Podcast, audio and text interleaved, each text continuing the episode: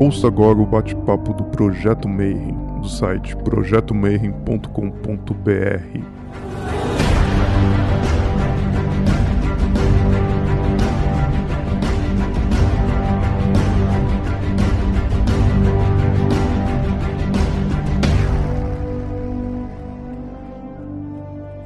Bom dia para você que é de bom dia, boa noite para você que é da boa noite, boa tarde se você acabou de receber a notícia e está entrando agora no YouTube. E a gente está em mais um bate-papo Mayhem. Hoje é o bate-papo 141 e a gente está comemorando que a gente fez 10 mil seguidores.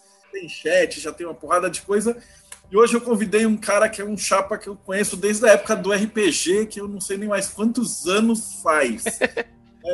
E ele já fez umas historinhas de prever o futuro. A gente vai falar aí sobre o apagão. Ele tá, trabalha com HQs, agora está se aventurando com uns romances muito loucos. E a gente vai. Ah, e o Rodrigo tá pedindo que eu sempre esqueço. Não esquece de seguir o canal, dar like, fazer todas aquelas paranauê, que agora a gente tem que tentar chegar em 40 mil para ter não sei o que lá que o Léo me falou que eu esqueci. Mas estão valendo. Então seja bem-vindo, nosso convidado de hoje, Rafael Fernandes, da Draco Editora. E aí, mano? Aí, beleza, pessoal? Tudo bem? É uma honra que tá aqui. Já sou fã do seu trabalho há muitos anos. Acho que a gente se conheceu quando eu comecei a comentar, tipo, que jogava seus RPGs e tal, curtia. Acho que foi por aí mesmo. Então, a primeira pergunta que eu já faço para todo convidado, ainda mais que trabalha com Titulo, né, mano? É como é que você chegou até aqui, né? O que, que deu errado? O pessoal começa e tal, você é batizado, católico, pá. E aí, depois de, sei lá, 20 anos, o cara tá fazendo HQ de Goécia e HQ de Cthulhu e tal. Como é que aconteceu isso? Eu tava comentando aqui antes, né? Eu, eu sou filho de uma um casal super católico, mas aqueles católicos que se com sincretismo, né? Acreditam em várias outras coisas e tal. E eu fui lá na primeira comunhão, tava lá lendo aquela, aquele livrinho, né? Sensacional, em todos os seus, seus capítulos. Durante a leitura da, da Bíblia e da primeira comunhão, que o negócio foi por água abaixo. Eu chegava em casa e falava, cara, essas histórias não fazem o menor sentido. Essa parte não tem nada a ver com essa e tal. E a coisa foi perdendo o controle aí. Devia ter uns 10 anos e 10, 12 anos, acho que era isso. E aí a coisa foi perdendo o controle, foi ficando. É... Minha mãe não sabia responder. E aí eu falando: olha, mas eu li As Mil e Uma Noites, era muito melhor, fazia muito mais sentido. Essas comparações que eu tava fazendo ali na minha cabeça. E ali, dali pra frente, eu deixei de acreditar. E a partir disso, eu passei por muitos anos com uma, uma visão de mundo de ateu. Então eu não acreditava em nada, era bem cético. Apesar de gostar de tudo que fosse esquisito, eu me considerava um ateu. Aí, com o tempo, é, fiz faculdade de história, aí o ateísmo vai até o, o, nível máximo possível, né? Sempre muito cético, aquela coisa toda. É, mas quando eu comecei a trabalhar com a revista Med, bem depois, pulando toda a minha vida aí, né? Jogando lá na frente. Quando eu comecei a trabalhar com a revista Med, eu voltei a escrever, que era uma coisa que eu gostava muito e que tinha se perdido. E aí, escrevendo, eu comecei a fazer um curso de roteiro e fui escrever minha primeira história de terror. E quando quando eu escrevi essa história, ela me fazia mal, tinha pesadelo, ela começava a me fazer muito mal. Eu falei, mas não acreditei em nada disso, como é que esse troço tá funcionando assim pra mim? E aí comecei a conversar com um amigo, que era o Felipe Caselli, inclusive, vocês devem conhecer. E aí, assim, a gente começou a trocar ideia, pô, tô, falei, tô tendo essa dificuldade, o que que eu faço, cara? Eu eu topo qualquer coisa. Aí ele me ensinou uns, uns banimentos lá, eu fiz uns banimentos, deu certo. Falei, ok, eu não acredito, mas funciona. Então hoje eu me considero ateu não praticante. Agora eu acredito numa parte de coisa que eu, que eu vejo que funciona, que, que faz sentido. Continuo não, não sendo uma pessoa assim tão crente nas coisas, mas eu sei que a gente tem ferramentas que a gente pode até não compreender, mas que elas funcionam, funcionam. Ainda mais que agora você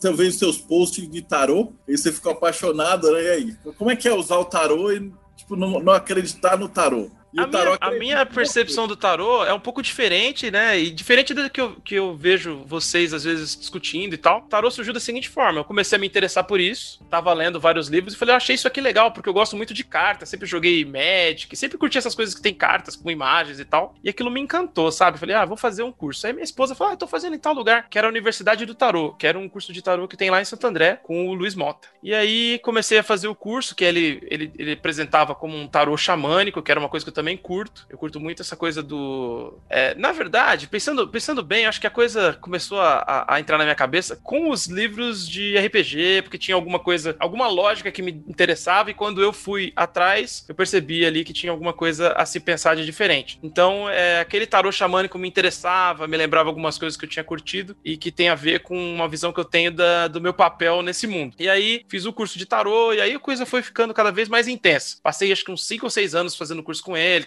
fazendo trabalhos lá mágicos do caramba. Aí misturei tudo com magia do caos e aí criei o meu próprio método e é isso. Eu, por exemplo, não tenho conexão nenhuma com cabala, não entendo nada de cabala e não pretendo entender tão cedo. Nada contra, mas não, não combina muito comigo. É, mas acho que é a graça da, desse negócio que a gente faz é essa. Cada um tem um, um jeito de pensar, de perceber e respeitar os outros, claro, né? Mas os outros sistemas e tal, mas ter o seu próprio, desenvolver sua própria percepção de mundo, eu acho que é uma coisa muito legal. Então você tem uma pegada grande na magia do caos. Eu curto. Desde o Caselli, desde o comecinho. Como é que surgiu a Draco nessa história toda? Como é que foi a primeira publicação? Você já estava estudando tarô? Como é que você se entrelaçou? Eu já estava estudando tarô. Foi bem antes. Eu comecei a, a mexer com magia, acredito que tenha sido em 2009. É, porque eu, comecei a publicar quadrinhos. Porque se eu comecei a escrever e já deu essa parada, então comecei em 2009 e acredito que a coisa começou a se, for, se formar ali na minha cabeça durante os anos seguintes, né, até a minha entrada na Draco. Eu, fui, eu publiquei Ditadura no Ar, infelizmente eu acho que eu não tenho nenhum aqui. Deixa eu ver. Ah, não, tenho sim. Que é, um, é o meu primeiro quadrinho, foi feito com o Abel, que é, inclusive, amigo do, do Caselli também. Que é um quadrinho que se passa na ditadura brasileira e que tem clima de cinema no ar, né? Aquela coisa do, do preto. Tudo é. Todo mundo tem tons de cinza, né? Todo mundo é, é, é bom e mal e tal. E foi um quadrinho que a gente ganhou vários prêmios, HQ Mix. E esse quadrinho mostrou ali que eu podia fazer alguma coisa que não fosse de humor, porque eu não queria fazer humor, apesar de ser editor da média. E a partir disso, desse período, eu comecei a estudar bastante todas essas coisas de magia e tal, e isso tinha tudo a ver com contar histórias para mim. Que para mim a verdadeira magia principal delas é contar histórias. É quando a gente manipula a realidade, é quando a gente faz a outra pessoa ver coisa que não existe, pensar coisa que você pensar coisa que não existe, você é, alterar tudo e, e, e, mudar o mundo é através das histórias. E aí fui fazendo um exercício de reflexão só para fazer uma digressão totalmente absurda. Eu acredito que a primeira pessoa que me ensinou a fazer magia sem saber foi a minha mãe, porque ela me ensinou a contar histórias. Foi a primeira pessoa que me ensinou essa coisa é, de contar contar histórias. E quando ela ia contar histórias pra gente quando era criança, ela não contava essas histórias que eu vejo a, a galera contando hoje. Ela contava Chico Picadinho, ela contava. é, a mãe é advogada, ela curte essas paradas. Então ela contava as fábulas todas de uma maneira super mais pesada. É, e muita história de cordel que tem essa coisa de, de monstro, de terror. Então eu sempre tinha um fascínio ferrado com isso. E quando eu comecei a escrever bastante, por conta da ditadura, tava dando certo, eu comecei a escrever outras histórias. E aí comecei a procurar editora para mandar as histórias. Eu já era editor da MED, já devia fazer alguns anos, eu comecei, acho que foi em 2008, então já fazia alguns anos que eu era editor da MED, mas eu não queria fazer aquilo para mim, né, como autor. Aí fui mandando histórias, e uma dessas histórias eu mandei foi a, justamente Apagão, em preto e branco, mandei pro Eric, na época era o Eric fazia a editora Draco praticamente sozinho, é, ainda quase quase tudo sozinho, mas agora um pouco menos, mas ele aprovou a história para entrar na primeira coletânea de quadrinhos deles, que era o Imaginários. Aí eu achei que legal, né, vou mandar outra história, pergunto, você vai ter um número 2? Eu vou te mandar uma história pro número 2 2. Aí fiz uma outra HQ que eu acho que é, talvez eu esteja confundido a ordem. A Revolução Não Será Compartilhada, que era uma HQ sobre magia do caos, meio cyberpunk, que o cara invadia o, o os anônimos usando uma espécie de mistura de hack com plano astral, alguma parada assim. Ele também curtiu. Aí eu perguntei de uma terceira história. Ele falou, manda, mandei. Ele curtiu também. E nesse curtiu também, ele falou, cara, você tá super empolgado, você não quer editar o material? E aí eu comecei a editar para Draco. E foi o primeiro foi Imaginários em quadrinhos. E depois disso, a gente tá aqui até hoje, né? Já vai fazer um bom tempo que eu tô com o Eric e a gente foi ficando muito amigo, acabou virando sócio, né? Ele, a gente conversou, eu tenho tenho parte na parte de quadrinhos, né? Mas eu me meto em, em, tudo um pouquinho. O Eric é um cara muito especial, assim, que faz de tudo. E a Draco surgiu na vida dele com essa necessidade também de contar histórias. Então tem tudo a ver, né? Ele fez um, um quadrinho um tempo atrás, o quadrinho não deu muito certo, depois ele, ele foi pra literatura. E o meu era o contrário. Eu queria ser escritor e acabei virando quadrinista. a gente se encontrou no, nas frustrações. E aí, tamo aí, desde então. Pô, a definição que você deu foi sensacional e é uma das primeiras perguntas que eu faço para todos os convidados que é o que é magia para você, né? Eu já entrevistei artista, dançarino, é, músico, maestro, tal e cada um tem um jeito de enxergar a magia, né? Você já Sim. deu um relance, agora me dá uma versão tua, assim, do Rafael Fernandes. Assim. Pensando, além da minha forma principal de pensar, né, a como eu vejo em geral, eu acho que magia é uma coisa que a gente inventou para ver o mundo de um jeito mais interessante do que ele realmente é sabe? Porque ele no cru é basicamente comer, matar, brigar e respirar e, e, e, reproduzir e morrer. É isso. A vida é isso. E a gente, como vive de contar histórias, a gente cria sentidos para as coisas. Né? O ser humano, a diferença dele para os outros bichos é que a gente fica criando esses sentidos e, e consegue preservar ideias e, e, começou a contar as coisas e, e, registrar essas coisas. E aí que a gente começou a se distinguir dos outros animais. Então, de certa forma, a magia é essa capacidade da gente de contar histórias, de preservar a, a, a vida depois da morte, né? Que você morre e as suas ideias podem continuar, mesmo que, ah, tá distorcido, sei lá o que, enviesado, mas alguma coisa ali sobrou de você, mesmo que você tenha virado adubo, né? Para mim, é, magia é essa arte humana que a gente tem de contar histórias. Tanto por isso que eu gosto muito de xamanismo e sempre tive uma ligação com isso sem entender, né? Sempre gostei dessas pessoas mais velhas que contam histórias, que contam caos e que tá tudo relacionado à, à, minha forma de ver o mundo, né? Então sempre me interessei por isso. Não o xamanismo do ponto de vista, ah, uso drogas e tem uma conexão. Xamanismo roots mesmo. É ter uma conexão com o lugar de onde você é, extrair o, o espírito, a essência de cada coisa. Então eu tenho uma ligação muito forte com a cidade. Por mais que pareça bizarro, às vezes eu tenho umas conexões e quando eu vou para também para outros lugares, eu rapidinho me conecto e consigo sacar o, a vibe do lugar. Isso ajuda a contar histórias, né? Escrever. Eu normalmente gosto de escrever sobre lugares que eu já fui. Não porque, ah, tenho medo de fazer, incorrer erro. Não, é porque eu gero uma, uma ligação pessoal com aquele lugar e ele me dá coisas, ele me dá informação, me dá ideias. Então, meio que tenho essa ligação muito forte com isso. E dentro dessa minha visão, eu, eu vou agregando as coisas. Então não dá pra dizer que eu não acredito no tarô, porque basicamente ele é feito de histórias. É um, é um dos primeiros gibis. É basicamente assim que eu vejo. Se eu não acreditar no primeiro gibi, no que, que eu vou acreditar sendo, sendo quadrinista? Pô, a descrição que você passou de xamanismo urbano mesmo, né? O Keller falou disso daí bastante. O Ixi, a gente já teve altos papos, eu e o Keller, porque a gente tem muito a ver com isso. Eu acho essa pegada de xamanismo urbano fantástica, porque se o xamã tinha as pegadas deles da floresta e ele recebia essas informações, Sim. cara, faz todo o sentido. E, e essa pegadazinha ainda de magia do caos e tal. Uma coisa legal que a gente pega dos entrevistados é justamente porque a magia ela é única para cada um. E aí o que te fez direcionar os quadrinhos e tal para isso é essa visão de magia. Pô, eu entrevistei 140 pessoas, eu, eu tenho 140 perguntas do que é magia. e todas 140 diferentes. respostas diferentes, cara. Diferentes. Porque um cara ele vai pro quadrinho, outro cara vai pro teatro. E todas elas respondem corretamente. Todas elas estão perfeitas, cara. É uma, uma, coisa maravilhosa. E depois a gente vai falar um pouquinho do apagão, que até você meio que prevê o futuro nessa, né? A gente teve um apagão. Pro pessoal que está assistindo a gente aí no futuro, a gente está em 2021, a gente ainda está preso em casa e ainda vai ficar muito tempo mas depois o Rafael vai, vai explicar em mais detalhes. A gente teve um apagão de verdade numa cidade aqui do Brasil e a galera ficou uma semana, né, um tempão. E aí o que ele colocou na revista que ia acontecer, tipo, aconteceu de verdade. Depois a gente vai contar essa história, não vamos adicionar. Mas aí você estava cuidando de HQ, com o xamanismo urbano, com tudo. E qual foi o primeiro trabalho que você Fala assim, pô, esse aqui teve uma pegada que tem a, tem a ver com ela. Cara, eu acho que já é esse primeiro do Imaginários em Quadrinhos. Talvez eu já tenha feito alguma coisa menor antes, não me lembro. É, Ditadura no Ar, não. Ditadura no Ar eu fiz uma história de historiador mesmo, querendo resgatar coisas que eu não tinha aprendido, fazendo história oral, tendo um pouco de liberdade. Fiz uma homenagem aos meus pais e tal. Foi outra proposta. Mas em A Revolução Não Será Compartilhada já estava ali totalmente influenciado por Invisíveis, Prometeia, essas paradas que estavam fazendo minha cabeça na época. E assim, eu sou aquele cara que lê o que é pop, lê o que é ultra bizarro antigo, sabe? Tudo ao mesmo tempo, e para mim faz todo sentido.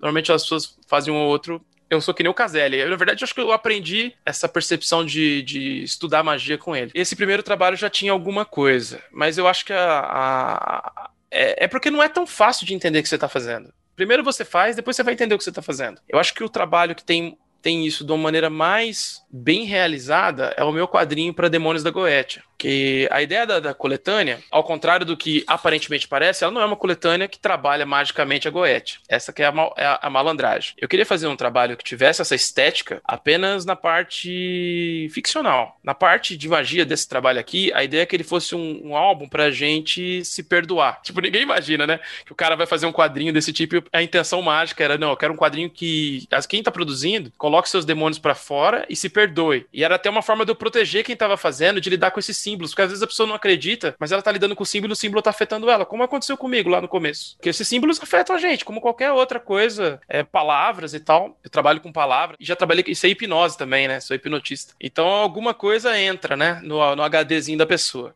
E aqui tinha essa intenção, né, nesse gibizinho aqui, de trabalhar isso. Principalmente na minha história. Eu pensei, qual foi a pior coisa que eu já fiz com alguém que eu amo? E aí eu coloquei uma coisa que eu fiz com meu pai, que eu não me perdoava nem a pau. Ele me perdoou e eu não perdoava. Aí eu coloquei isso na história e fiz com que o personagem fosse punido eternamente. Porque ela é uma história que você pode. Você tem que ler, terminou de ler, você lê de novo. Ela é, ela é cíclica, né? E algumas coisas só fazem sentido na segunda leitura. Então eu fiz isso. Fiz uma história em que eu me punia e ao mesmo tempo eu me perdoava, meio que tirei aquela, aquele ciclo de culpa cristão horrível que, que tinha com relação a isso. E coloquei para fora. Claro que eu não vou deixar meu pai ler nunca isso. E coloquei para fora e, é, e meio que virou um simulacro. Então eu, eu vejo essa história, ela me traz uma paz. E é uma história horrorosa, mas ela me traz uma paz incrível, assim, como se fosse uma coisa do passado. E ela tem muitas referências, né? Não preciso nem falar, só mostrar. Tem muitas referências ao tarô e a coisas que eu, o meu arcano de regência aí, que sei lá, cada um fala de uma maneira, mas o arcano que me. como se fosse meu signo, é a torre, né? Então eu sempre tento encontrar um jeito de botar essa carta que eu gosto muito dela. E as histórias têm isso. Outra coisa que, a gente, que eu faço, fiz nessas coletâneas é que a última história é um banimento do álbum. Ela sempre quebra a lógica do álbum. Então, por exemplo, no Rei Amarelo é uma história de humor que fala: todo esse papo de Rei Amarelo é idiotice. Ela fala isso para você literalmente. Então, meio que hum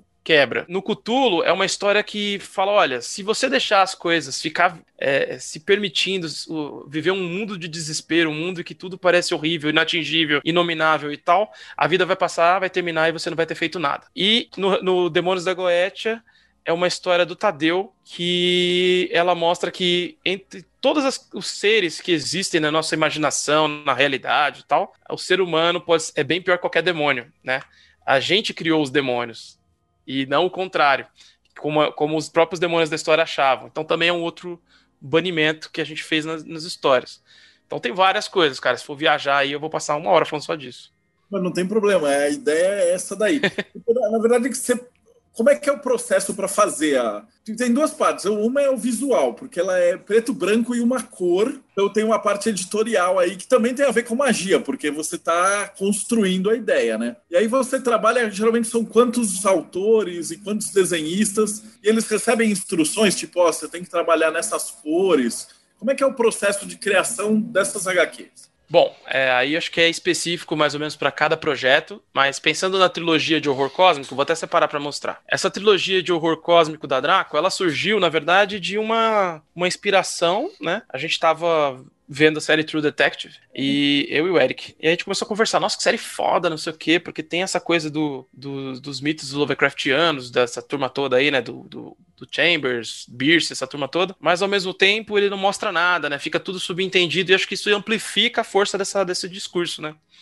E aí eu fui ler, ele, o Serré Amarelo é citado na série, eu fui ler o livro. E aí li o livro e falei, cara, dá pra gente fazer um álbum disso. E aí foi muito natural. Vamos fazer um álbum.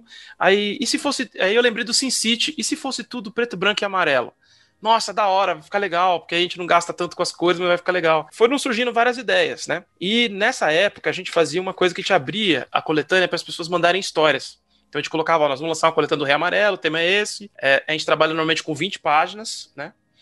É, normal, também é normal que a gente faça duplas criativas que normalmente não se conhecem. Então pega um roteirista, um desenhista que não se conhece junto e forma um time. Às vezes algumas pessoas mandam tudo junto, fazem, uma, fazem tudo, sabe? Mas foi isso. A gente fez uma seleção, aí eu peguei algumas vagas ali e convidei pessoas, montei um mix do que eu achava que seria o mais diverso. Curiosamente, quando a gente abriu a seleção, recebi 36, eu sei o número, 36 histórias iguais. Que era o seguinte: um cara chamado Robert Chambers, é, ele descobre um livro ele lê esse livro, enlouquece e mata a esposa. Todas as histórias eram assim. Todas. E, claro, não botamos nenhuma dessas. porque é um mau sinal. Aí a gente foi escolhendo as histórias, né? Porque o, o, o, Rei Amarelo, né? Foi o primeiro. Aí a gente, eu escolhi as histórias, passei o que eu queria, editei pra galera, assim, tipo, recebi o material, fazia alguns comentários e tal, mexia nos, nos diálogos, coisa de edição normal. Só que eu acho que a gente conseguiu fazer uma coisa diferente, pro que vinha sendo feito do terror é, em quadrinhos, que eu não via há muito tempo. Nem lá fora era, era comum ver uma, uma, um quadrinho de horror que realmente perturbasse as pessoas. Então, quando a gente lançou, a gente teve uma resposta, vamos dizer aqui, X. Então, a gente lançou na Comic Con, acho que foi Comic Con de 2014. Não, 2015. 2014 foi a primeira. É 2015, porque eu já tinha lançado o Pequenas Igrejas. Eu tenho todos os livros. Eu sou suspeito para falar, porque eu tenho todos. Eu, depois eu ia até te perguntar se a tua influência para escolher isso aí veio da MED, de você fazer história curta e se assim, veio como editor de. de. Talvez, cara, talvez. Estava acostumado mesmo. Mas acho. Das, daquelas histórias da média as mais sérias, sabe? Aquelas americanas que são desenhadas em paródias. Você tá falando das sátiras. As sátiras, sátiras de filme. Então, eu acho que tem a ver. A história tem que ser leve, rápida e gostosa. Então, e um pouco de Tales from the Crypt também. Sim. São as minhas referências, cara. Eu sou um filhote da IC Comics e da Vertigo, né? Assim, tudo que eu, que eu aprendi sobre editar, eu aprendi claro, né? Tô fazendo uma besteira, né? Porque eu aprendi com muitas pessoas. Mas a, o caminho que eu escolhi tem a ver com, a, com esse comics, Mad, esse Cripta. Tem, tem uma coleção completa da Cripta, por exemplo, aqui, gringa. Eu adoro. E principalmente Vertigo, cara. E uma coisa que, que é interessante é que, por exemplo, mercado nacional, você fazer um quadrinho de 180 páginas é muito trabalhoso. São uns quatro anos da vida de uma pessoa fazendo isso depois do trabalho. É muito difícil, é muito exaustivo. Então a ideia era fazer histórias curtas, né? De 20 páginas cada uma, uma coisa assim, é, até para poder construir um formato, né? Com esse formato de 20 páginas a gente poderia. é ao mesmo tempo que a história é curta, você consegue contar uma história complexa com isso. É mais ou menos do tamanho, tamanho de um quadrinho one shot gringo e tem um fator de ser mais rápido de fazer, né? Então, pesado o cara tomar ainda 20 páginas, ser bem penoso para alguém que faz isso nas horas vagas, é melhor do que fazer 180, né? Então a gente consegue juntar todo mundo e fazer uma coisa coerente entre, sei lá, mais ou menos entre 10 e 16 pessoas, fazer uma, uma história, histórias coerentes dentro de um mesmo contexto, sem que todo mundo é, seja explorado até o talo, sabe? Tipo, explorado no sentido assim, não de grana, mas, pô, é, botar tanta energia é, em um projeto e tal. Então acho que funcionou legal. A gente conseguiu fazer várias, porque tem um ritmo legal. Você consegue fazer três, quatro coletâneas, mas você não consegue fazer três, quatro álbuns sozinho, né? Então foi meio que o formato foi definido assim, né? O número de páginas. E também porque era uma coisa que vem do conto a Draco é uma editora de, de contos desde o começo, né? De publicar antologia, antologias, não, coletâneas de contos. E quando surgiu a Imaginários em Quadrinhos, que é a primeira, ela surge como se fosse uma, uma versão nossa do que a gente curtia na heavy metal, nessas revistas que tinham histórias curtas, mais ou menos desse número de páginas. E foi uma evolução natural chegar até aqui com 20 páginas. Porque eu já sei quantas são, eu já sei encaixar no, no boneco. Tipo, eu não preciso ficar fazendo um planejamento para cada coisa. 20 páginas eu sei onde tem que começar, onde termina, todos os casamentos de caderno e tal, a gente já manja é, como vai ficar, só com o número de histórias. Então teve, são esses os fatores. Ficou um trabalho final primoroso, assim. No, no muito obrigado. Você não se meteu no, no desenhista, não, quando é que ele colocava os tons, então ele mandava coisa e você teve um diálogo? Cara, algumas pessoas é, tinham dúvidas de como fazer, e aí eu, eu, dei uma sugestão, né? Mas, na verdade, cada artista teve liberdade para fazer o uso das cores, né? Teve até gente que inventou tom, né? Conseguia misturar amarelo com preto e sair um verde. Então a galera conseguiu quebrar um pouco as regras, o que eu achei legal. E no caso do, do Cthulhu, tem um fator muito. vou revelar uma coisa aqui. Os caras imprimiram no Pantone errado. A gente queria um Pantone mais escuro. E aí veio esse Pantone meio neon. Aí quando chegou, olhei isso aqui e falei, pô, não é que eu gostei? Vamos deixar assim, foda-se. E aí a gente, quando vai pedir agora, a gente pede o Pantone errado certo. Tipo, né? Agora ele é o certo. não, que é aquele Pantone lá que vocês erraram da outra vez, que é super legal. Então, essa trilogia, ela mudou a história da editora, porque a gente teve um, um acesso muito grande. Né? Foi um boom, assim, vendeu pra caramba, foi sucesso na Amazon. Quando lançou o Despertar de Cthulhu, fez fila na minha mesa na Comic Con. Eu não tava conseguindo atender, eu passei mal. Eu tive que sair pra, pra, fumar. Eu não fumo, né? Mas eu fumo de tabela. Então eu, eu fui lá no, no fumódromo encontrar o Marcati, que na época ainda fumava, o Danilo Beirute, ficar ali respirando um cigarro para dar um relax. e aí baixou um pouco e voltei, sabe? Foi muito legal. Eles juntaram as três. Tá na hora de vocês pularem um tarô também agora, né? Fazer um tarô da Draco. Cara, eu tenho vontade de fazer um tarô é, meu, né? Que aí é uma coisa bem singular para mim. Mas ainda ainda sinto que eu não tenho a maturidade que eu gostaria de ter para fazer isso como eu levo muito a sério, aí eu, eu quero uma coisa específica, e aí vem o lado roteirista, que é o pior, né? Que vai falar, eu quero exatamente o que eu quero, né? e aí eu preciso de um pouco mais de tempo. Já é um plano que, que tá na minha cabeça e tenho muita vontade de fazer. Eu, eu gostaria de fazer um tarô que, entre, do, dos maiores, eu contasse uma história, nos menores, outra história, tivesse histórias de ida e volta. Não sei se você já, já, já, já deve ter. Você já deve ter manjado disso de tarô. Tem essas histórias secretas, né? Então eu gostaria de contar histórias em quadrinhos usando tarô, fazendo ida e voltas e aí tem, eu quero fazer um planejamento legal. Acho totalmente plausível e que eu consigo fazer. Mas ainda não é a hora. Mas eu adoraria, cara Tarô é uma coisa fundamental para mim. Não, totalmente. E a gente bate muito na tecla aqui da verdadeira vontade, né? Que é como é que o cara vai ser construído e aí a carreira, o que o pessoal ama fazer, e claramente, quando você ó, bate, conversa cinco minutos com você, você sabe que você ama fazer é, é produzir, contar histórias, né? E tem a tua história xodó, que é o apagão. É, É... tá aqui. mistura xamanismo urbano e tal. Então Tem. conta um pouquinho de como é que é a, a história do, do apagão. Cara, o apagão surgiu num, literalmente num apagão. 2009 rolou um blackout, né? E foi mais ou menos na época que eu tava começando a escrever. Eu tava dentro de um show de rock. Tava no show da banda Gogol Bordella, aquela banda de, de música cigana com punk e tal.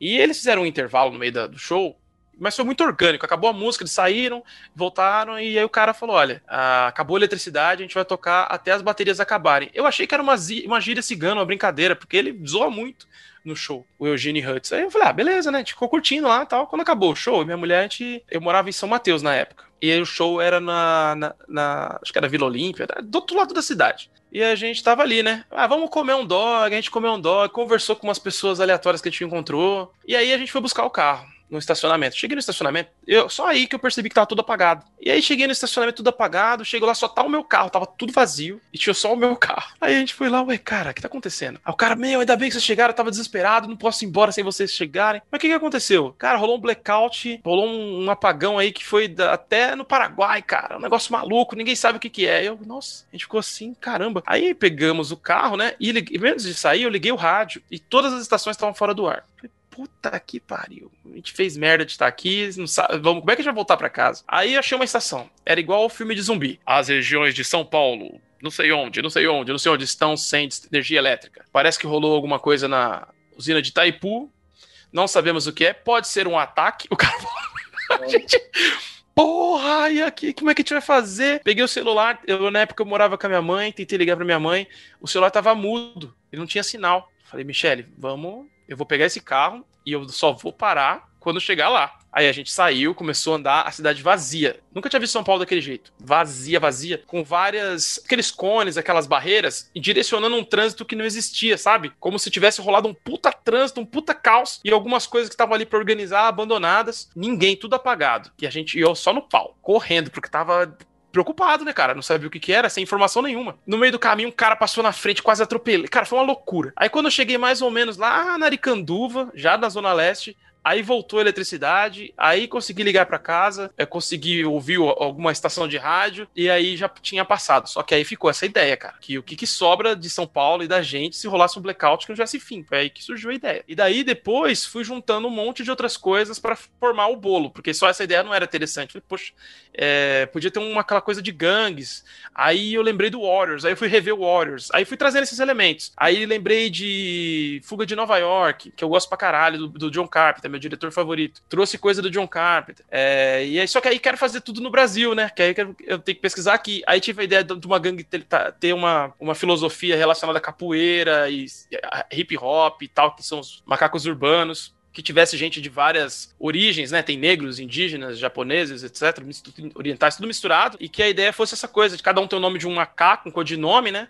E eu tava lendo sobre a história da capoeira, uma coisa que eu achei muito legal é que dizem que os mestres de capoeira, os primeiros, aprenderam os movimentos observando os macacos na- brincando nas árvores. E aí, cara, eu fiquei numa brisa de, cara, então, no mundo de hoje, quem seriam os macacos urbanos que a gente ia observar, né? Tipo, se fosse aprender a, a, a ter uma conexão com a cidade. E aí fiquei com essa viagem, meu. Quem são os macacos urbanos? São os caras do Le Parkour, do skate, do grafite e tal. Eles são os caras que a gente tem que imitar. Então é uma gangue que junta todas essas habilidades urbanas, que são como se fossem formas da gente se conectar com a cidade. Então os caras meio que são esses semideuses do street, né? Todo mundo anda de skate, faz parkour, sabe, sabe fazer uma par de coisa. Então a mistureba foi por, foi, foi por esse caminho. Aí pensei numa erva, fui pesquisar, que, descobri que tinha uma erva xamânica do Acre, na região do Acre, que não era o, o ayahuasca e que tinha sido perdida. Os colonos tinham matado todo mundo que sabia fazer e era uma erva que você sonhava com o futuro. Aí pronto, velho. Juntou, né, com o CRE.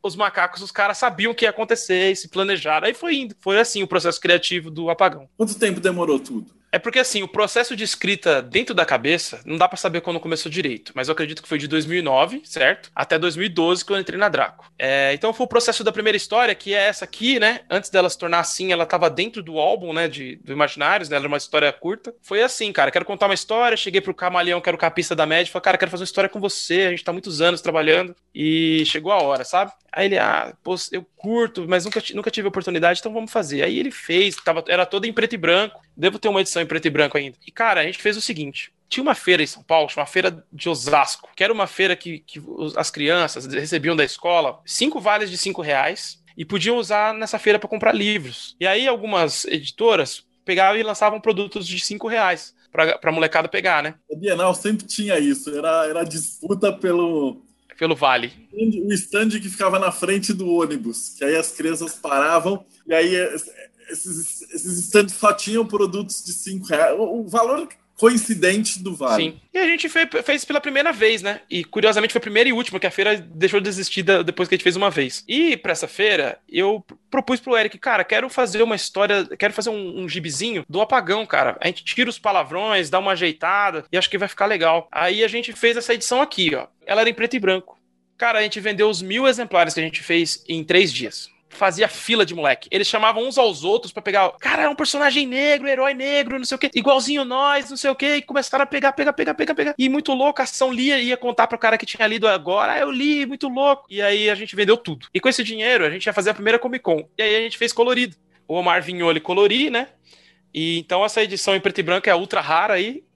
Que só a molecadinha que pegou na época tem, né? Aí essa aqui é toda colorida pelo Omar. E tirando a capa, né? Que é do Camaleão a, a cor. E esse gibi, cara, aí plantou a ideia, né, cara? Se tem esse apelo, eu quero fazer mais. Aí não, eu não tinha essa ideia inicialmente de continuar, entendeu? Era uma história fechada. E aí veio essa ideia, puta, vou fazer. Aí veio a ideia de fazer um catarse. O primeiro catarse que eu fiz foi em 2013. A gente cometeu todos os erros possíveis de catarse. era novo, né, o Catarse. A gente não sabia ainda que, por exemplo, era uma ideia inteligente entrar no Catarse com o produto pronto. A gente entrou com a ideia. Né? Não tinha esse conceito no começo? Você entra com a ideia, as pessoas bancam e você vai e faz. Então não tinha nada desenhado, eu tinha metade do roteiro. E aí a gente entrou, o Camarão demorou para desenhar, porque, puta, é realmente trabalhoso. Ele entrou numa pira louca de redesenhar a mesma página 20 vezes. E aí isso travou ele. Foi, fomos lançar só em 2015. E aí eu peguei um puta trauma de catarse, não queria fazer, falar mais. Eu era tipo aquele cara que para de fumar e começa a falar mal disso sem parar. Eu tava assim. E aí, quando a gente lançou isso daqui, já tinha um. O Apagão Cidade Sem Lei, já tinha um papo lá de, ah, pô, atrasou muito, isso me pegou pra caramba, porque as pessoas reclamavam, nunca tinha tido problema com o leitor, sabe? Então, eu, aquilo me afetou pra caramba psicologicamente, travei e não consegui mais escrever Apagão. Aí ferrou, né? Eu tinha feito uma história pra ter três partes e eu não consegui escrever mais. Aí fui fazer outras coisas, foi aí que surgiu trilogia, surgiu... foi fazendo um monte de coisa, né? Só pra, pra, pra concluir a história. E aí, cara, olha que doido. Aí eu tive uma ideia pra uma história do Apagão. Falei, cara, eu vou fazer uma história sobre as minas, das gangues, e vou refazer tudo. Vou fazer um retcon ferrado, vou dar substância para elas, elas têm que parecer mulher de verdade, tem que ter vários tipos de mulher. Que... eu quero que as meninas leiam e falem, nossa, que da hora, sabe? Tipo, uma heroína legal, sabe? Heroínas legais, minas legais, que fossem inteligentes e tal. E aí comecei a escrever, passou por leitura crítica pra caramba. Puta, eu reescrevi umas 10 vezes. Joguei roteiro inteiro no lixo por conta de conceito que eu tinha viajado, todas aquelas coisas que a gente tem de, de machismo e preconceito, você acaba tendo que lidar com isso. E o que é muito bom, né? Claro, você tá aprendendo a escrever uma história melhor. É isso que você tá fazendo, não uma censura. Eu queria contar uma história que fosse da hora, sabe? Que pegasse de jeito. E aí, nesse meio tempo, só é, não tem como concluir, né, longo. Surgiu um podcast, cara. Os caras da Rede Geek, são meus amigos há mil anos, eles chegaram para mim e falaram: Cara, a gente tá querendo fazer um negócio novo. A gente quer lançar um audiodrama. Só que a gente quer fazer um negócio diferente. A gente quer fazer um audiodrama que seja jogável. Eu, como assim? É, tipo livro-jogo. Falei: Perfeito. Me dá uma semana aí que eu faço. Aí eu peguei as meninas, que eu já tava escrevendo, e fiz a primeira história. Tipo, o primeiro dia do apagão, como é que seria? Escrevi, apresentei para eles, eles acharam legal pra caramba. E aí a gente começou a fazer esse audiodrama. E ele foi lançado em 2016, um ano depois do Cidade Sem Lei. Olha só agora que eu percebi. O meu processo criativo de travar foi mais ou menos de um, ano e pouco. Não foi muito longo, mas pareceu uma eternidade para mim. E aí, essa história do apagão de áudio, cara, teve mais de um milhão de ouvintes. O negócio foi patrocinado pela Asus, teve um elenco muito legal. O, o narrador era o Guilherme Briggs. O negócio estourou. A gente bombou com esse negócio. Aí eu falei, ah, cara, agora eu tenho que terminar de escrever a história dessas minas. Aí eu terminei de escrever, escrevi no PROAC, não passou. Em 2018, eu, eu comecei a fazer o finalmente da história. Em 2019, a gente escrevi no PROAC. E aí, esse projetinho aqui, ó, passou no PROAC. E foi a primeira vez que eu passei no PROAC, eu tentei 10 anos, foi a primeira vez. Justamente com o projeto que eu tava, né? Se ele se tá dando trabalho. É a verdadeira vontade, cara. É isso. É... Se tá dando trabalho, alguma coisa tem. E aí eu lancei esse projeto, né? Com o Abel de novo, do Ditadura no Ar, e com cores da Fabi Marques. Eu acho que é uma das melhores histórias em quadrinhos que eu já escrevi tô tranquilo quanto a ela, assim, tá bem. Tudo é muito consciente, muito bem, bem pensado, né? Nesse sentido, assim, de eu sabia o que eu, que eu tava fazendo. Cara, a gente fez um catarse pra. Não precisava de catarse, né? Porque já tinha sido patrocinado do Card Game. E a gente lançou o quadrinho dentro. Cara, vendeu pra caramba. Tem muita gente interessada e meio que reesquentou o apagão. Tô escrevendo o próximo já. Então o apagão tem essa coisa, cara. Ele é meio que um, um negócio que bebe do Zeitgeist na minha cabeça e que eu preciso colocar coisas para fora que eu tô observando, que eu tô vendo e que eu tô sentindo, que tá rolando na sociedade. Tem gente que acha que é oportunismo, mas não, cara, eu escrevo e eu vivo em função dessas energias, dessas percepções, dessas egrégoras, dessas sincronicidades, seja lá como você queira chamar, que rolam na, na nossa vida, cara. Perceber que, por exemplo, o apagão era essa percepção de que as tribos urbanas estavam mudando e estavam virando grupos com pensamentos políticos já mais desenvolvidos. Não era mais só uma coisa de identidade, já tinha uma, uma, uma agenda política esse outro apagão já vem de uma coisa, tipo, da, da percepção de que as minas são as garotas que estão segurando a onda do que é ser é, rebelde, de bater de frente, de ser é, questionadora e tal. E isso me fascina, sempre me fascinou e eu quis fazer uma homenagem a várias mulheres que eu curto e que eu admiro e tal. E também colocar muita coisa minha para fora. Então a história tem a ver com não querer ser pai, por exemplo.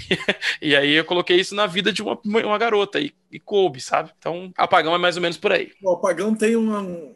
Acho que é o jeito dele de virar um cenário, como se fosse um Star Wars mesmo, né? Porque, cara, se não volta a luz? Cara, uma semana depois de apagão, que aí não tem água também, né? Aí um mês depois, que aí você não tem internet, seu celular já descarregou tal. Você já pensa em desenvolver nesse patamar para frente? De repente, você juntar. A história são três meses sem eletricidade, já era tudo. Já era não sobra nada da sociedade, já era tudo. E quando eu lancei esse, esse o primeiro quadrinho e tinha essa coisa dos três meses, várias pessoas me questionaram: ah, nada a ver, mano. Como é que vai ter isso? Em três meses o mundo vai colapsar assim e tal. E aí, a primeira percepção que eu tive foi quando teve aquela greve da polícia no Espírito Santo. Vocês lembram disso? Que virou um inferno. A gente ia andando na rua, gritando, dando tiro. E aquilo eu já falei: olha lá, a gente não tem condições de sobreviver sem alguma das coisas que mantém a frágil estrutura da nossa humanidade funcionando, principalmente aqui no Brasil. E esse, infelizmente, aí em 2020, né? Quando tava no meio do catarse, é isso mesmo, foi ano passado, em outubro outubro do ano passado. Tava no meio do projeto, divulgando, fazendo um monte de coisa. E aí alguém me mandou, você viu que rolou um blackout em, em, no Amapá? E eu pensei que era. Cara, depois que eu fiz o apagão, toda vez que rola um blackout, as pessoas me avisam. Rafael, tem um apagão não sei onde. Então eu pensei que era um desses momentos, né? Então eu simplesmente falei, ah, é propaganda, né? Eu não li o que, o que, que era a situação. Eu, eu, eu cometi um erro. Aí, galera, nossa, mas você tá falando isso? Eu fui ver o que que era. Falei, não, desculpa, agora que eu entendi o que que era. O lugar vai ficar 15 dias sem eletricidade. Já era, vai, vai pro Beleléu. E aí eu fiquei naquela encruzilhada, divulgo, não divulgo. Cara, vou divulgar meu trabalho, acho que não, não tô tirando sarro, não tem nada de, desse tipo, né, com, com quem tá passando é, necessidade e tal. Então mantive aí uma divulgação sem fazer, né, divulgação em cima disso. Até quando eu tentei comentar o assunto, a galera, ah, você tá fazendo divulgação? Eu falei, puta, eu não posso nem comentar esse assunto né? Porque as sensibilidades são outras, né? No século que a gente vive aí, as sensibilidades são outras. E longe de mim querer me aproveitar de uma parada dessa para vender gibi, cara. Eu faço gibi porque eu gosto de contar história, não porque eu gosto de vai vender 50 a mais em cima do sofrimento dos outros, não faz sentido nenhum, né? Então, fiquei bem atento a isso. Mas foi uma situação, cara, que não sei se vocês perceberam, cara, não tinha muito bem nem como ajudar eles, cara. Demorou pra galera entender como podia mandar mantimento, como podia fazer alguma coisa para ajudar aquelas pessoas, né? Tava muito complicado, né? Então, se você é da região aí, sofreu com isso, cara, tem todo minha, minha, o meu apoio aí. E sei bem, cara, que é tudo aquilo que eu tinha pensado, cara, eu vi rolando, cara. Foi muito triste. Várias ideias, assim, de, tipo, meu, isso aqui vai colapsar, isso aqui vai dar merda, vai morrer gente assim. Rolou tudo, cara. Foi, foi muito triste. É, que a ideia desse, desse apagão é quase como criar o um universo de zumbis, né? Você criou um cenário você não pensa em colocar um RPG também para frente? Eu tô fazendo, cara. Na campanha do card game, a gente promoveu o, o, o RPG. Eu tô fazendo uma, um suplemento para Savage Worlds. Eu já tô no meio, assim, eu pretendo terminar até o final do mês para poder a gente lançar em abril. E aí, cara, é uma coisa que eu tô fazendo, interessante de fazer, é a minha primeira vez que eu tô me envolvendo na criação de RPGs, apesar de ser jogador desde os 11 de, anos de idade. Eu não tinha feito uma bíblia, sabe? Bíblia tipo de cinema, de série. Sabe o que eu quero dizer? Que é aquele livro, aquele, que é aquele material que é de guia para quem pra, é pra equipe trabalhar. Ah, é, quantos anos tem esse cara? Ah, olha lá na Bíblia. Tá lá, fulano de tal tem 30 anos. Eu não tinha feito isso. E quando agora fazendo o RPG, eu tô meio que fazendo a Bíblia do apagão, né? Então, por exemplo, eu tava quase fechando o contrato para Hollywood quando rolou a, a, a, pandemia. E não tô brincando, tava quase fechando mesmo. Aí rolou a pandemia, né? Mas quando eu tava conversando com o cara lá, que o, o agente ele era técnico, ele, ele lidava com alguma coisa técnica relacionada à distribuição de eletricidade, cara. Aí ele me falou, velho, tem que ter alguma coisa. Você pensou. As pessoas conseguem recuperar, cara. Mesmo que demore um pouco. Tem que ter alguma coisa contínua. Eu sei o que aconteceu no apagão, né? Tipo, mas eu não vou contar nunca. Mas você tem que saber, entendeu? Aí o caralho, eu nunca precisei dizer isso, sabe? Eu nunca precisei dizer isso. Até no RPG, eu acho que eu vou pôr umas teorias e no meio vai estar a teoria correta. Eu acho legal essa coisa de cada pessoa, eu vou usar mais agora nas outras histórias, cada pessoa tem um, uma explicação de por que, que rolou o apagão, né? Porque é, a gente é isso, né? Basicamente a gente conta histórias assim, cria, né? Não tem mais, não tem mais uma rede de informações para dizer o que, você deve pensar. Agora cada um voltou a pensar por si, né? É isso que rola no apagão. Cada grupo voltou-se para si mesmo e só tem aquela comunidade para se alimentar de informações. Então, agora eu pensei, é, a minha teoria inicial cabe, só que ela tem que ser contínua. E aí, de vez em quando, alguns aparelhos param de funcionar, que estavam funcionando de novo. É, então, nada é muito estável, né? Tipo, fica-se constantes é, blackouts, vamos chamar assim. No RPG eu tenho que lidar com isso, eu tenho que colocar essas coisas. Eu tive que pensar, poxa, quanto que custa a comida, quanto que já estava sendo pensado no card game, que tipo de armamento, que tipo de equipamento faz sentido. É, no card game eu criei várias vários pontos da cidade, na feira do rolo, como é que vai ser, como é que seria o mercado municipal, repensei algumas coisas. E aí já tô colocando no RPG. Então tá sendo interessante fazer esse processo porque ele acaba me dando ferramentas para eu escrever as histórias com um pouco mais de segurança, né? Eu estou escrevendo a próxima, vai ser mais ou menos do formato do Apagão Extra, fininha, né? Eu só preciso arrumar agora tempo para terminar de escrever e a verba para pagar o desenhista. só, só tudo. Tem de colocar uma do caos no meio, não? Tem uns magos não vai ser sobrenatural a tua ideia. Não, não vai ser sobrenatural. A única coisa sobrenatural que tem, de certa forma, é essa erva xamânica. Era uma proposta inicial do apagão, é essa mesmo. É bem pé no chão e acho que eu gosto dessa coisa de, das pessoas começarem a criarem percepções da realidade. Então tem uma religião, não é evangélica, ela é fundamentalista, por exemplo, na minha história, que são os filhos de Deus, que é como se fosse um, um monte de pessoas fanáticas religiosas ali, meio que eram ah, nasce do conceito ali do, dos evangélicos mais radicais, só que é uma galera que rejeita Jesus, eles só gostam do Velho Testamento e acredita que Deus começou a fraquejar quando ele mandou o filho para cá e o filho era um amarelão, sabe? Tipo, o filho não resolveu nada, piorou tudo e era muito mais fácil quando ele mandava matar tudo. Então eles querem isso de volta. Deus é, é raiva, Deus é fúria, ele vai e resolve. Ele manda fogo, manda água e tira todo mundo do caminho. E eles meio que acreditam nisso. Então é uma gangue super destrutiva. Então tem essas coisas, né? Acho que acaba esbarrando de certa forma. E como é que tá os projetos agora? Porque eu vi que vocês começaram Catarse e agora estão fazendo contos de terror, mas com uma pegada brasileira. Como é que é isso? É, a gente desde 2000 e, lembra que eu falei, ah, traumatizei com Catarse, né?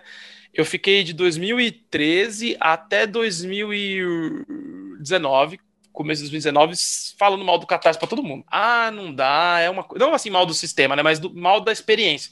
Foi horrível, eu sofri tanto, não sei o quê. E aí rolou a crise das livrarias no final de 2018. E todo começo de ano tem uma reunião da Draco, né? A gente se reúne na casa do Eric, faz um almoço e a gente planeja o ano. E eu, com a maior cara de pau, sento na mesa, olho para todo mundo assim e falo: É, para salvar a Draco, a gente vai ter que fazer financiamento coletivo. Pô, o nego ficou louco. Como assim, cara? Vai se fuder, você falou mal disso aqui por anos, não sei o que e tal. E falei, não, mas pensa bem, tá rolando, cara. Vejo colegas fazendo, tá funcionando, a gente fala direto com o público. É a única forma de gente sobreviver. Mas eu eu que opero, né, cara? Tipo, eu não sou eu que faço todas essas coisas. O Eric faz as imagens, eu faço os textos, mas eu que opero a campanha de divulgar e tal. Falei, e o meu psicológico? Como é que eu vou conseguir fazer isso sem travar? Sabendo que eu já tive problemas com isso e. Então vai ser diferente. A gente vai ter o gibi completamente pronto, desenhado, impresso. Eu quero que esteja pronto. A gente vai fazer quase uma pré-venda. Vamos fazer aqui 100 exemplares. A gente vai mandar esses exemplares para vários influencers. O, a campanha só vai ter um item, que é o gibi e marcador de página, e só. E vai durar um mês. Então, eram todas as regras que eu coloquei para poder eu aguentar a campanha. Aí a gente fez o Na Quebrada, que era quadrinhos com hip hop. Cara, e foi super bem. O público recebeu super bem. Cara, os rappers são muito legais, cara. Não sei se você já trabalhou com algum. Assim, eu posso mandar o meu gibi para um influencer de quadrinhos ele vai olhar nacional ou vai falar, putz, não sei o que, não, não interessa. Você manda pra um cara que é músico, que tem, tipo, 10 vezes mais influência do que aquele cara de quadrinhos. O cara vai ler, vai fazer um stories, vai mandar para mim, cara, satisfação, você mandou, muito obrigado. Então é uma galera muito bacana, sabe? Muito humana, assim, muita gente boa. E eles ajudaram muito no Na Quebrada. E com isso, a gente pegou gosto, cara. Desde então, a gente faz todo mês campanha. Desde 2019. E agora, a gente tá com duas no ar. Uma delas é a da Ana Lúcia Merege, que é Os Lobos da Fantasia. Ela fez um, dois livros. Um é O Caçador, que é como se fosse. Sabe o caçador da Branca de Neve e da Chapeuzinho Vermelho? É o mesmo cara. E esse cara perpassa ali pelos contos de fada. E é o primeiro livro dela. Ela é a principal escritora de fantasia da Draco. Ela tem uma experiência assim gigante, tá desde o primeiro trabalho da Draco. A Ana Lúcia Merege é gigante. Ela é super respeitada no meio do, fantasia, né? Fantasia nacional. E ela, esse é o primeiro livro dela. Então ela reeditou, fez um, um trabalho em cima. E tá lançando um novo que se chama Jack London e a Criatura de Salmon Pond que também tem essa questão aí do. do aí é o Jack London, como, como personagem, né, o escritor, e as duas histórias têm a ver com lobos, lobisomem, um pouco de terror e tal. E a gente lançou esses livros agora no Catarse, tá quase terminando. Bateu tanta meta, tá em 300%. Bateu tanta meta que a gente decidiu dar um livro grátis junto com esses dois. Então, quem apoiar agora lá os dois livros, recebe os dois livros que eu falei e mais o Contos de Fada Sombrios, que é um de contos meio de terror, dark fantasy, usando os contos de fada clássicos. E o segundo projeto, que é esse que você tá puxando, na verdade é uma coleção de livros, né, de terror, que são Alguns deles são noveletas, um pouco maior que uma noveleta. Então tem 120, 140, 150 páginas, mais ou menos. A ideia é a gente fazer histórias de serem seis volumes e, e, você pode assinar. Você pode ir lá agora na campanha, né? catarse.me barra Dragão Black e apoiar um livro, que é o Carniça da Paula Fib, que é o primeiro. E aí você vai receber esse livro da, é, em maio, salvo engano. Beleza, recebeu lá o livro da, da Carniça da Paula Fib. E aí vai sair uma outra campanha daqui a dois meses para lançar o segundo. Só que você pode agora apoiar para receber a coleção toda, como faz com assinatura Salvate, essas coisas. Então você pode assinar tudo, né?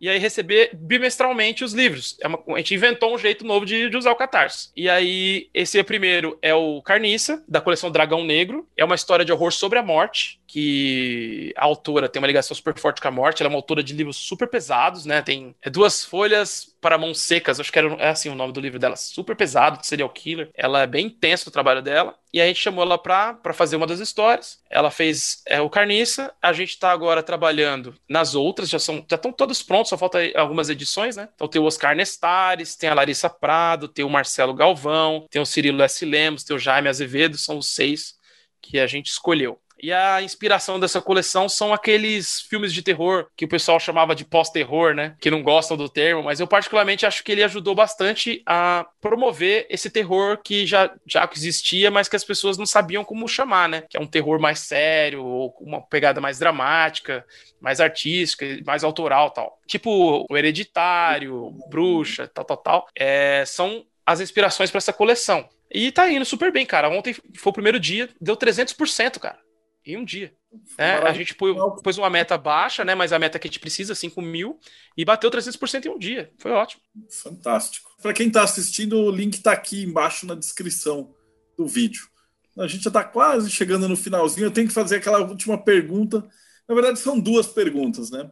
Então, a primeira, que é, eu geralmente faço para o pessoal que é religioso, que eu estou entrevistando muita gente eu comecei, eu não sou youtuber, a gente não é, eu e o Rodrigo, a gente meio que começou porque a gente não ficou preso na pandemia. E aí, é, eu acho que isso. É, e também, cara, é um formato inevitável, né? E esse evento falou assim: convida os caras que vão dar as palestras. Só que aí que tá, os caras que dão as palestras, geralmente a gente foca. Então, o nosso termo é, é como se a gente fizesse o, os seus livros de, de Cthulhu, de Goécia, só que o nosso tema é verdadeira vontade. Então, eu chamo vários magos tal, mas várias pessoas de religiões.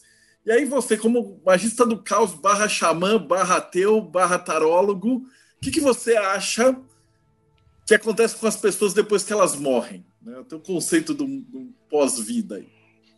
Bom, cara, eu sou um otimista, cara. Eu acredito que depois que a gente morre, a gente simplesmente deixa de existir e acabou porque eu acho que é muito triste, né? Aí sacaneando outras religiões, cara. Porque tem algumas que acreditam que quando a gente morre, a gente começa a trabalhar tudo de novo, tem um emprego, você tem um monte de culpa de vida que você não lembra.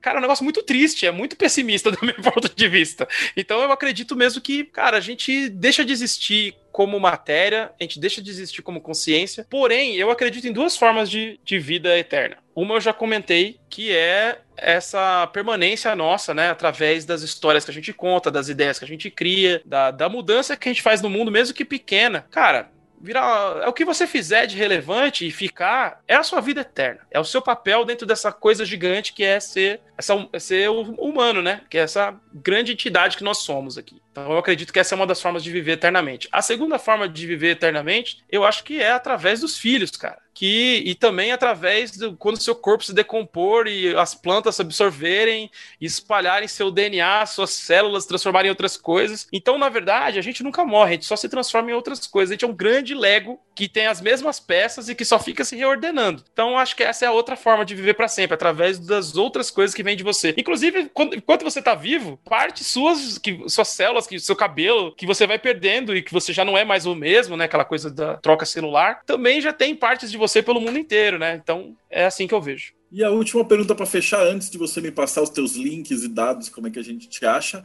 é que conselho que você daria para alguém que está começando agora? No teu caso, como escritor, uma pessoa que está começando agora a produzir quadrinho, produzir coisas nesse sentido. É, na época da média eu diria para não fazer. não faça isso.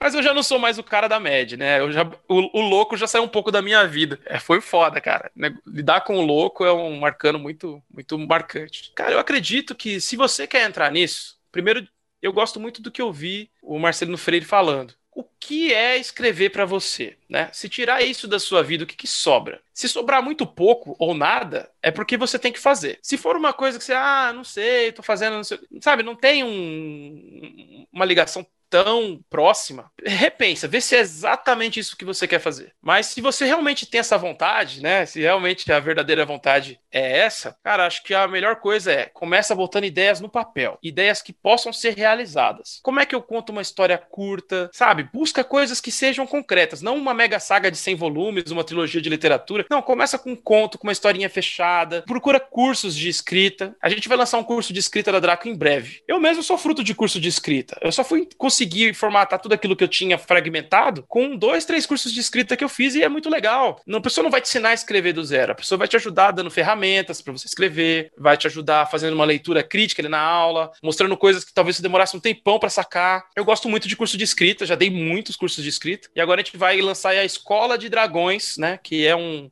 um projeto da Draco que tem duas funções. Uma delas é continuar esse trabalho que eu já estava fazendo, dando aula dava principalmente na loja Comic Boom, aqui em São Paulo. Aula de roteiro de vários níveis, né? É, desde o básico até o avançado. E também formar os nossos autores, que a gente fazia um, um esquema que hoje eu considero ultrapassado, que é abre uma seleção e manda quem quer, aí eu pego 100 textos, leio 100 para escolher 5, e aí acaba o seguinte, cara, tem dois efeitos isso, né? Três, vai. Um deles é, eu escolhi 5, 95 pessoas passam a odiar Draco.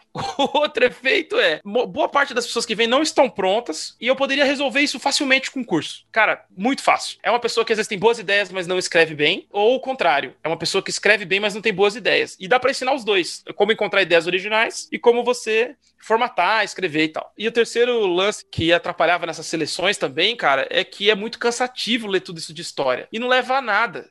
Então faz muito mais sentido eu, eu montar uma turma que eu já estava fazendo isso. Eu estava dando aula e, e, falava, ah, vem fazer trabalho comigo. Chamei a Jéssica, chamei o Rogério, que hoje é meu editor assistente, o Rogério Faria. Tem várias pessoas que começaram no meu curso e que hoje trabalham com, com a Draco. E foi natural. Então a gente vai fazer isso. Escola do, de Dragões vai chamar. Ficar atento aí no material da Draco que a gente vai abrir curso de escrita de roteiro comigo e um curso de escrita de conto com o Eric. Maravilhosa ideia de preparar já os caras que já vão fazer a próxima geração. Sensacional. E como é que a gente te acha? É a última parte, porque principalmente eu já vi, os caras já estão escrevendo aqui, que eles querem pôr a mão na coleção de Kitulo, de Goécia, de tal. E... Como é que a gente é, essa, essa, aqui é a nossa Ana Júlia, sabe? Se a gente fizer um show e não tocar isso no final, é o creep, da treta. então, para encontrar o material da Draco, você encontra na Amazon, se você gosta de mega corporações, você pode comprar lá com trocentos descontos, ou você pode comprar diretamente com a gente, editoradraco.com, e lá você pode comprar essa belezinha aqui, com todas as cores do medo, né? Coleção da trilogia de horror cósmico. E lá no editoradraco.com a gente costuma fazer promoção de vez em quando, sabe? Normalmente quem procura a gente nas redes sociais, a gente oferece algum cupom, então é só chegar junto tem espaço para conversar, para negociar.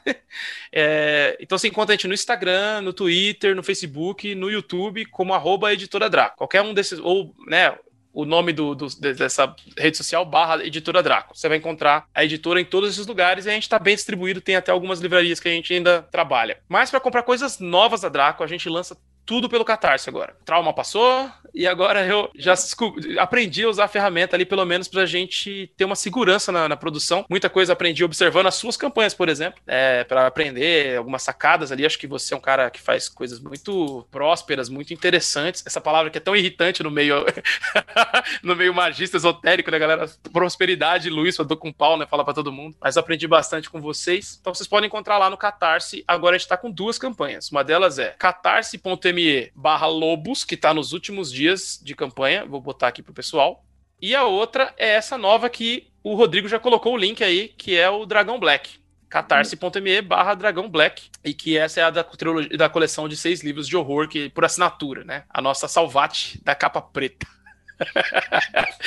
e para me encontrar, né? Porque especialmente aí o meu trabalho, cara, eu acho que o Twitter é Rafa Fernandes com PH, né? E eu tenho usado um pouco menos o Instagram e o Facebook, mas dá para me achar lá como Rafael Fernandes. Tinha um projeto de tarô, mas acabei descontinuando quando o Instagram mudou as regras. Eu tava começando e que tinha até um potencial legal, mas tem um material lá, quem quiser dar uma fuçada, que é o Fuzz Tarot, F-U-Z-Z, Tarot, T com T no final, que é, eu fazia leituras da cultura pop usando tarot. Então, por exemplo, eu tava lendo cada exemplar do Sandman e localizando arcanos que definiam aquela história e ao mesmo tempo fazendo uma leitura que eu sempre quis fazer, do tipo, uma leitura super complexa do Sandman, identificar coisas e tal. Tava fazendo por lá, tava sendo bem legal. Comecei a fazer isso com contos do Lovecraft também.